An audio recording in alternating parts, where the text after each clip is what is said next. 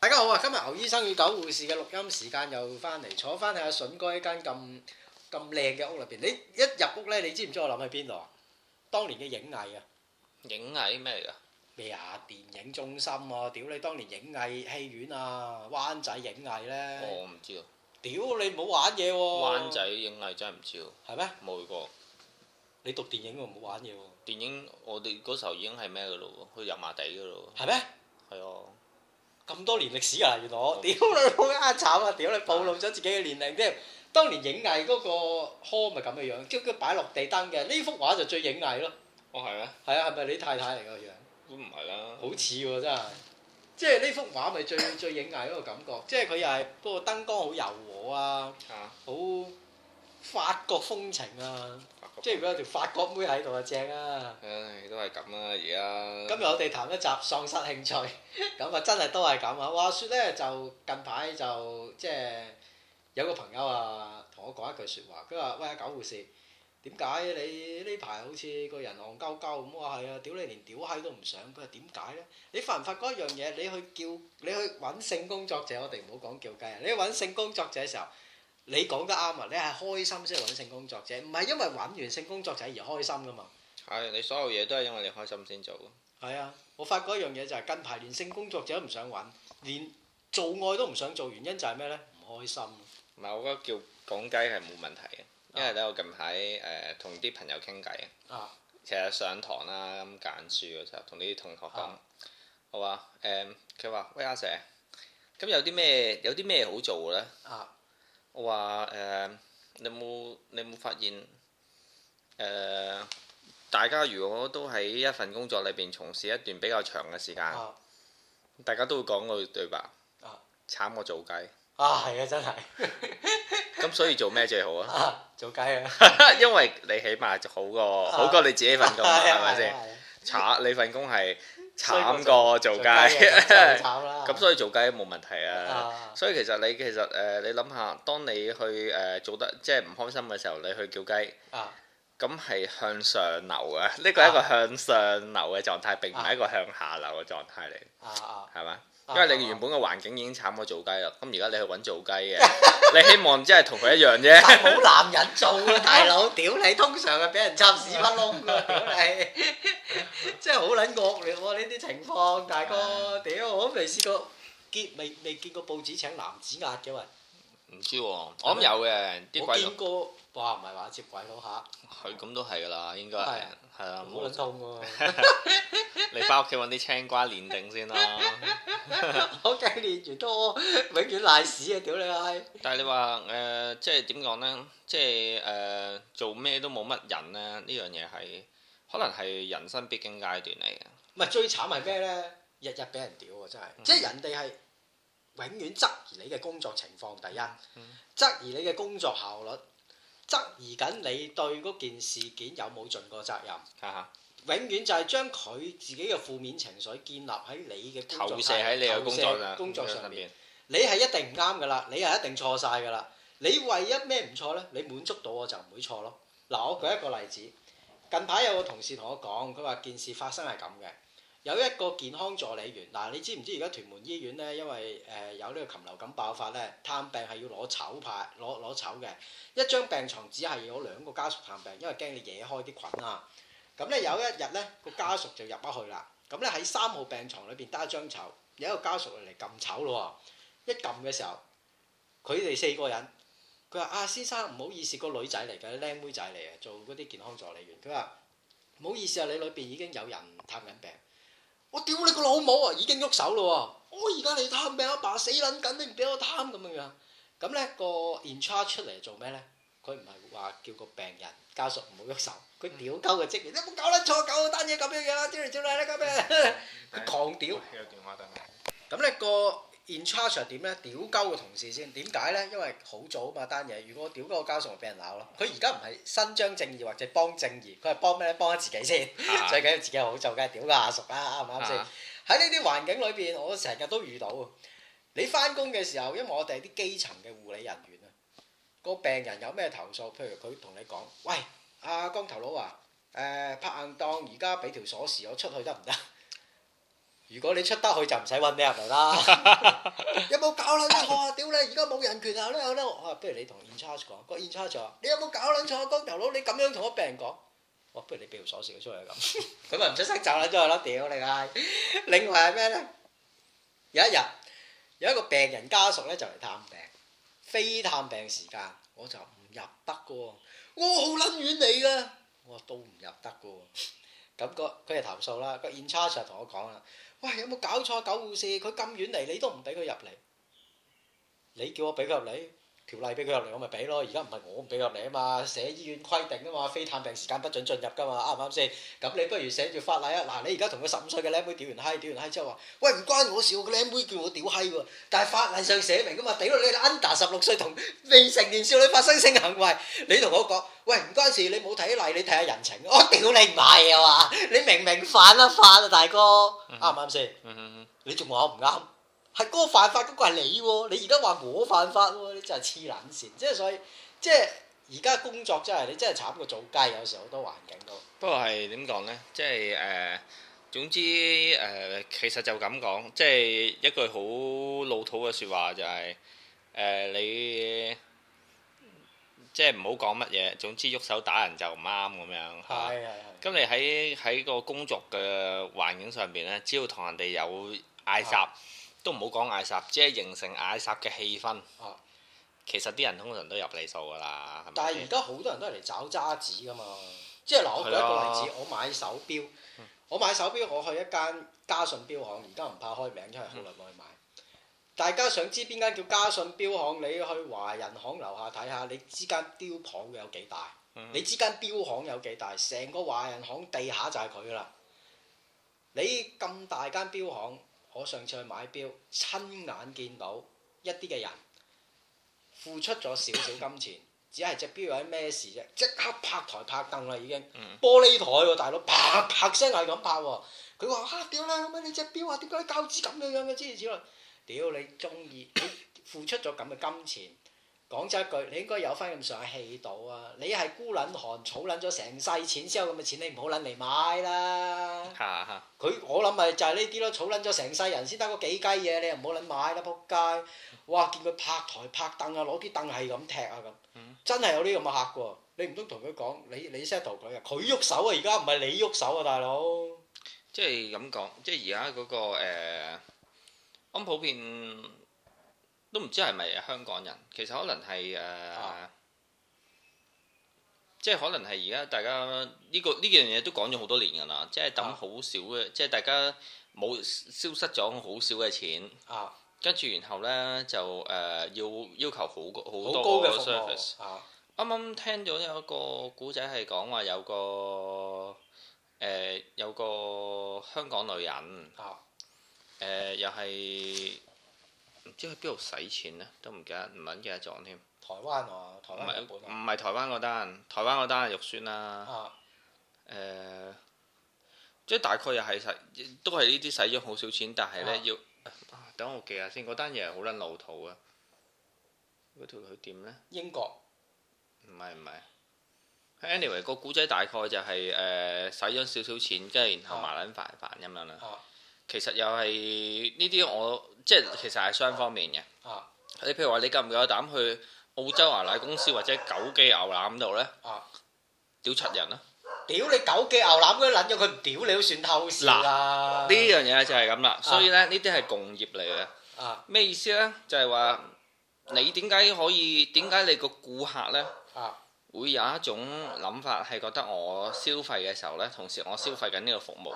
啊嚇！並且咧，我消費咗服務嘅時候咧，我仲可以誒、呃我仲可以嚟發泄嘅咧，仲可以消費埋你嘅人格添喎。係啦。點解佢啊可以咁樣諗咧？譬如話誒、呃以前譬如話一個誒、呃即係一個 sales 咁樣，佢可以都好有專業㗎，啊佢都可以好有人格㗎，啊或者不過當然啦，佢有時都會喪失佢人格啦，喺一個啊比較大嘅交易裏邊。啊！但係細嘅交易裏邊，你佢都會白白眼你㗎嘛。啱其啊！實你唔做你生意咯，可以。係啊，即係都係叫，誒，不如你走啦啊咁樣，大家即係食小餐咁樣，唉，唔好搞到咁勞氣咁樣。啊。咁但係我諗係因為誒、我哋而家個年時代咧，競爭真係的確係好激烈。啊即係我哋香港係你睇下，就算喺擺街邊嗰啲電信公司啊，啊一條街裏邊六七個檔攤，係啊係啊，全部都係唔係香港寬頻啊，就咩 One Two Three 係啊啊，PCC 得啊，跟住近排睇到有一單小報導，講緊嗰個有個 sales 啊，講緊係企足兩年，啊企足兩年喎，揾咗啊一百萬，跟住自己做生意咯。企足兩年兩年即係指唔放假喎，啊，唔放假，誒、每日開幾張單咁樣啦即。係一日幾多錢啊？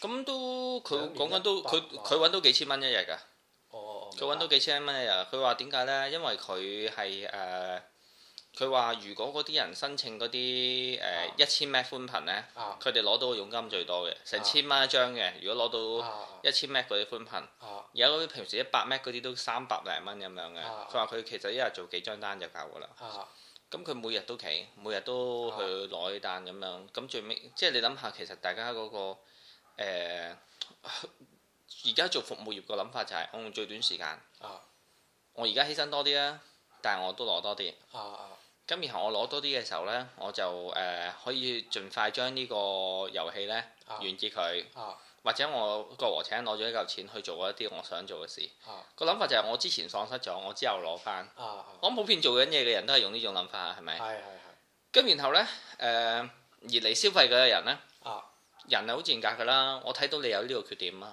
啊我就係知道你願意付出多啲去攞我嗰張單啊嘛，啊唔係我原本要俾嗰個價值，啊而係包括我要俾嗰個價值，再加埋你份專業。啊我先至肯做呢個消費啊嘛啊，所以入到嚟嘅時候，佢自然就會表現成為一個大爺啦。啊你有冇咁？你夠唔夠膽去呢個人奶公司嗰度啊做大爺？人哋屌柒你都嚟唔切啦。啱啊啱啊所以你一定會去到，譬如話去到最咩嗰間叫做誒誒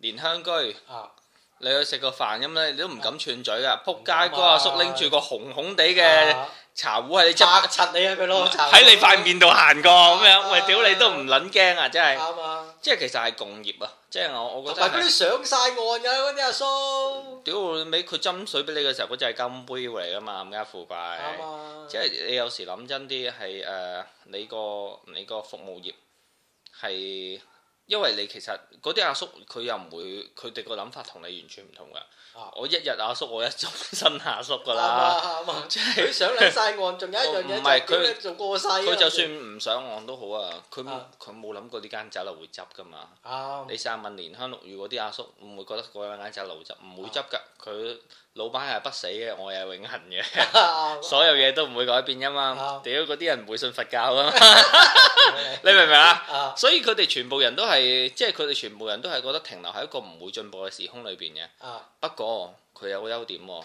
呢啲人就係我覺得係理解為香港嘅啊道德嘅最後守護一死線嘅一份子嚟嘅。嚟你明嘛最後守護者啊屌你，講我講得最簡單，啊一個人點解要有禮貌，就係佢怕俾人屌，啱，就係咁簡單啫嘛。你做咩咁？我就知啦，你做咩咁啊冇禮貌啫？你怕俾人屌嘛？啱啊跟住然後咁點解一個人會冇禮貌咧？因為佢唔怕俾你屌佢咯。啱啊，咁你冇人屌你嘅時候，你個人係自然乞人憎㗎啦。你俾人屌得多，你自然個人啊自然削㗎啦，係啱咪？啊即係個家個古仔就係咁啦。所以咧誒，啊而點解嗰啲人會誒越嚟越離譜咧？啊咁亦都好容易推論啫，就係因為嗰啲人大家唔會諗住好似以前啲永恆阿叔咁樣啊嘛。啊佢哋需要短時間裏邊過晒啲和青酒啊嘛，啊就係咁。啊啊係喎，所以我覺得係誒好撚慘嘅，即係你誒講得衰啲，就係俾啲後生仔搞串咗個 party。講得難聽啲就係。咁啊係，同埋而家嘅投訴機制又透明咧，同埋老細都坐唔穩。嗱，等於我一樣啫嘛，我老細都可能簽約嘅啲醫生，屌你老味，佢自己嘅屎忽味就坐亂，佢保你你都戇撚鳩嘅，死你好撚過啦！嗰日我同個老細就講喎，佢話：喂啊，九護士。哇！我哋五啊五歲退休，我下年就夠五啊五啦。不過我都翻嚟做，你知啦，醫管局呃錢我袋度，我真係想話啦，喂，屌你老味，你都咁撚老啦，棺材你都聞到香味啦。 嚇個屎忽你都可能就嚟貼住張輪椅嘅時候，好心你享受下生命啦，享受下人生。咁我問佢啦，我話同你講啦，阿 Sir、阿大 Sir，你有時間嘅時候你享受下人生，誒、享受下呢個世界。佢話我翻工已經係好享受。我話你有咩興趣？即刻冇冇冇嘢答，因為你咁多年你個人就係冇興趣，你翻工就係興趣。點解啲人翻工就係興趣呢？原因就係佢翻工咪屌鳩你咯。 等於我做 A.V. 男音啫嘛，我翻工去屌人，我唔係俾人屌喎，屌你老母，梗係有興趣翻工啦，我日日翻嚟屌你啊！都未必係，因為啊，根據所有嘢不停做呢，都係會喪失興趣嘅，係係啦，即係譬如咁講啫嘛，誒、你即係啲人都有啲傳統智慧都講啦，你做嗰行就會厭嗰係行，係係。啊係你日日屌人哋都係唔好玩。但係點解佢你久唔久可以屌下人哋先好玩㗎啊嘛？！但係點解佢個人會咁呢？就係、因為佢冇興趣。做我哋呢行啲人好得意㗎，好多都係冇興趣嘅，即係你又唔捨得使。嗱，興趣第一你要培養啦，你有係啲咪咩嘅孤興趣呢個來源係好神秘嘅。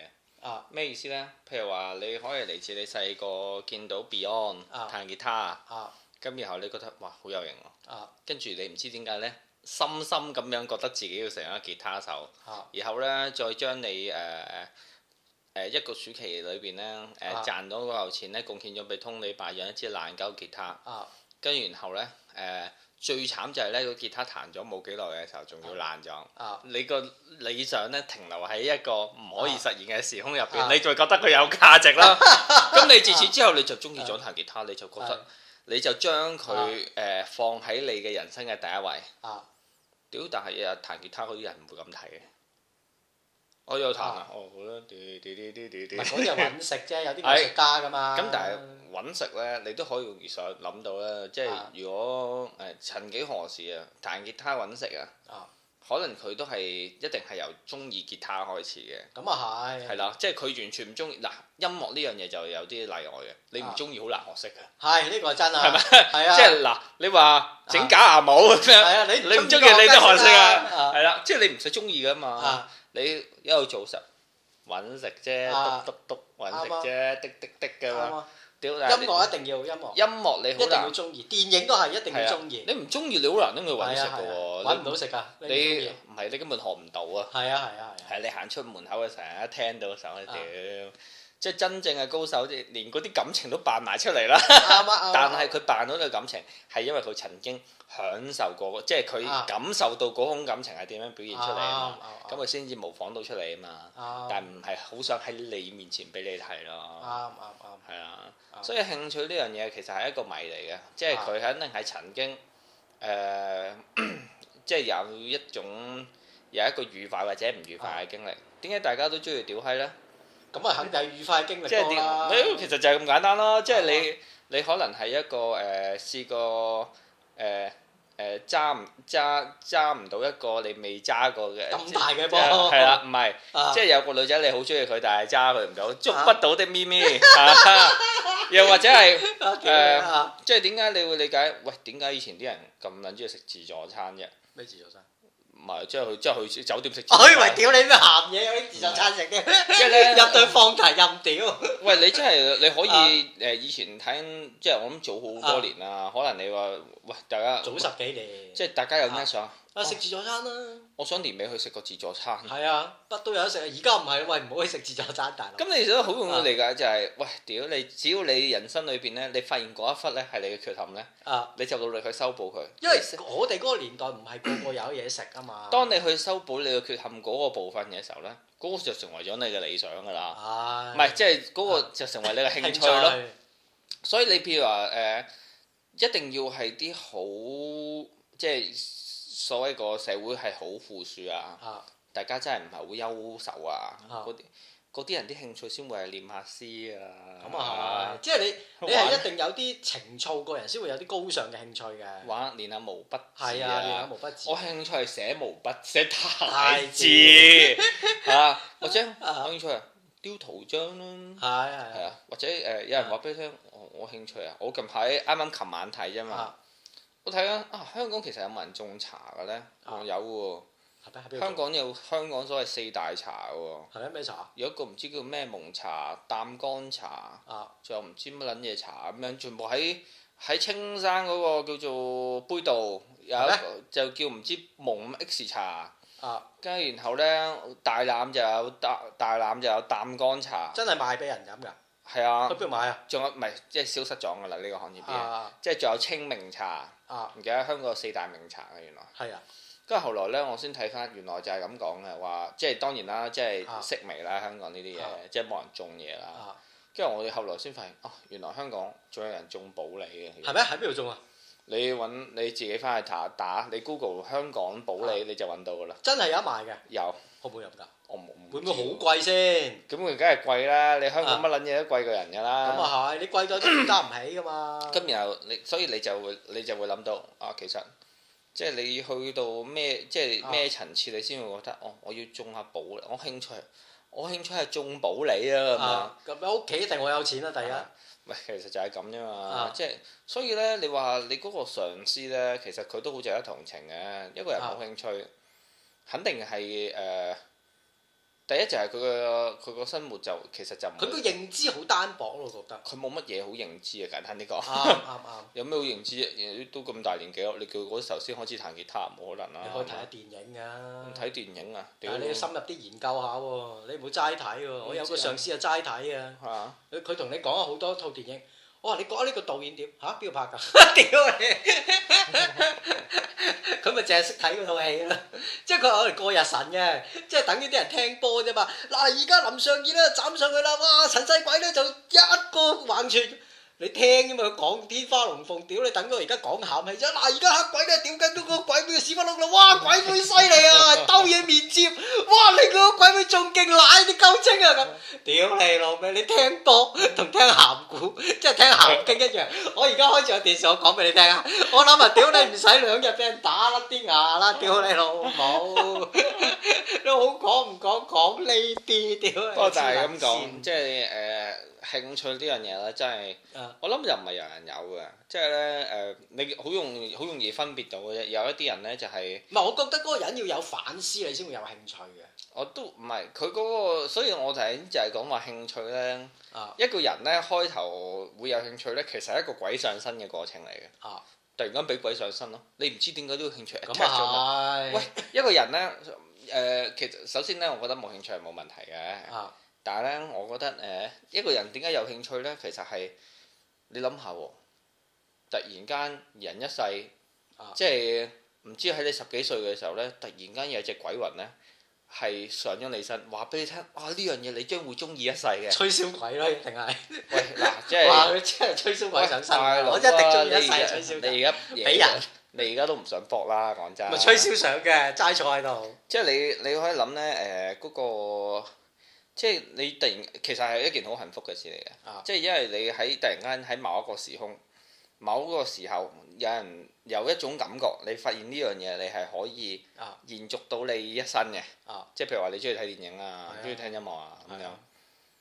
咁但係就唔係個個得嘅啊呢！樣嘢。我見到你個暖水袋，我講一個例子你聽啊。嚇我想 eBay 揾嘅單嘢，原來有一個喺誒、呃美國有一個暖水袋收藏家，原來收藏暖水袋係好困難嘅喎，你唔好諗住易喎，嚇暖水袋前邊咪有啲粉嘅，有份嘅咩？屌你買個新嘅翻嚟我呢啦，個有冇份啊？有白色嗰啲啊，你買個新嘅暖水袋翻嚟啊，舊式嘅暖水袋一定有啲粉嘅，點解咧？佢啲粉咧就係令到個膠咧唔好老化，佢等於誒墨水筆裏邊個墨水筆裏邊啲崩咧係有啲粉嘅。嗰啲粉咧，開頭啲人話俾我聽係零粉，原來就唔係，又唔係石灰粉，原來係一啲特別嘅粉嚟㗎。有啲人用爽身粉做，但係又唔得嘅，因為佢會黏埋一嚿，濕咗水之後。但係你試下將個暖水袋啲誒濕咗水，嗰啲粉唔會黏埋一嚿㗎。咁咧，嗰種粉係特別嘅粉嚟㗎。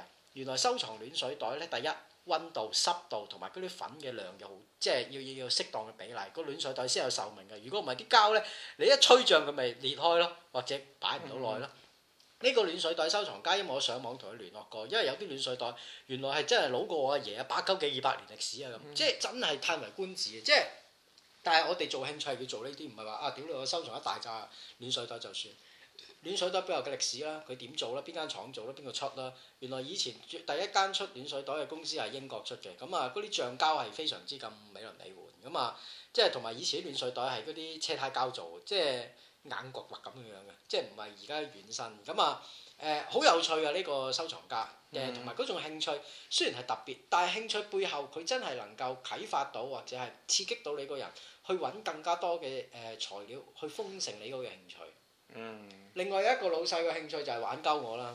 我講一單嘢俾喂，大咁家樣聽都係佢都係，咁你真係同情下個老 佢。啊細咧喺我間房做星媒，叫阿 烈個撚樣咧。有一日我同佢講話嗱，我首先講嗰日個 situation 先嚇。嗰日個 situation 咧就係狗護士翻零九，啊，就係放一六四零。嗯嗯咁咧，我中間咧就誒、呃、帶咗啲病人出去覆診，咁我翻到病房係呃誒一三零零。咁一三零零之後咧，我就同阿梅生講：，哇、阿梅生啊，我有即係我哋醫院咧係咁嘅，醫管局，你逢係幫醫管局付出咗額外嘅 overtime 時間，佢係補翻 overtime 時間俾你，就唔會補錢俾你嘅。我就話：喂，阿梅生，我有一個鐘頭嘅補鐘時間喎，今日我啊真係有事。我咧就想將我嘅食飯時間，因為我有一個鐘頭食飯噶嘛，我將一個鐘頭食飯時間褪遲，我將佢嘅食飯時間由呢、個誒一三零零褪到去誒呃二零零零誒一一四零零至一五零零食飯，咁得唔得咧？咁我咪可以補埋嗰一個鐘頭，我早啲走咯咁樣樣。咁佢即刻同我講話，梅先生就話：喂，狗護士梗係得啦，咁我梗係準備走啦。不過咁嗱，下間嗰個話唔得啦，我話點解啊？我識佢好多年㗎啦，佢一定唔得嘅。咁件事就咁算。我話你都未問佢， 佢好費你事答你，我屌你老味！嗱，等於我而家， 我舉個例子，我而家咧喺屯門非法橫過馬路，紅公仔角俾個警察揼撚住。喂，狗護士， 你而家非法橫過馬路啊？係啊，唔好意思啊，Sir。嗱，我就同屯門第三庭個官好熟嘅，佢通常判呢啲係即時槍斃㗎啦。我吓，係咩？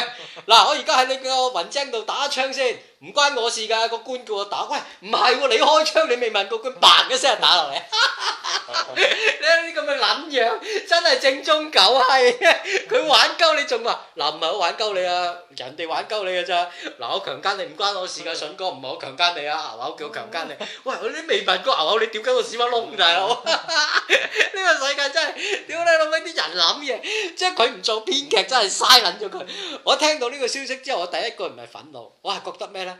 香港真係少一個好經典嘅編 劇啊！ 即係佢入呢行做咩？佢做編劇啊嘛！屌你，哇堅撚到啊！屌你老味，佢講呢隻眼真係你冇辦法駁佢嘴， 西非你啊！屌真你係搞笑。啊！咁我哋今集講就係咁多係先啊，拜拜。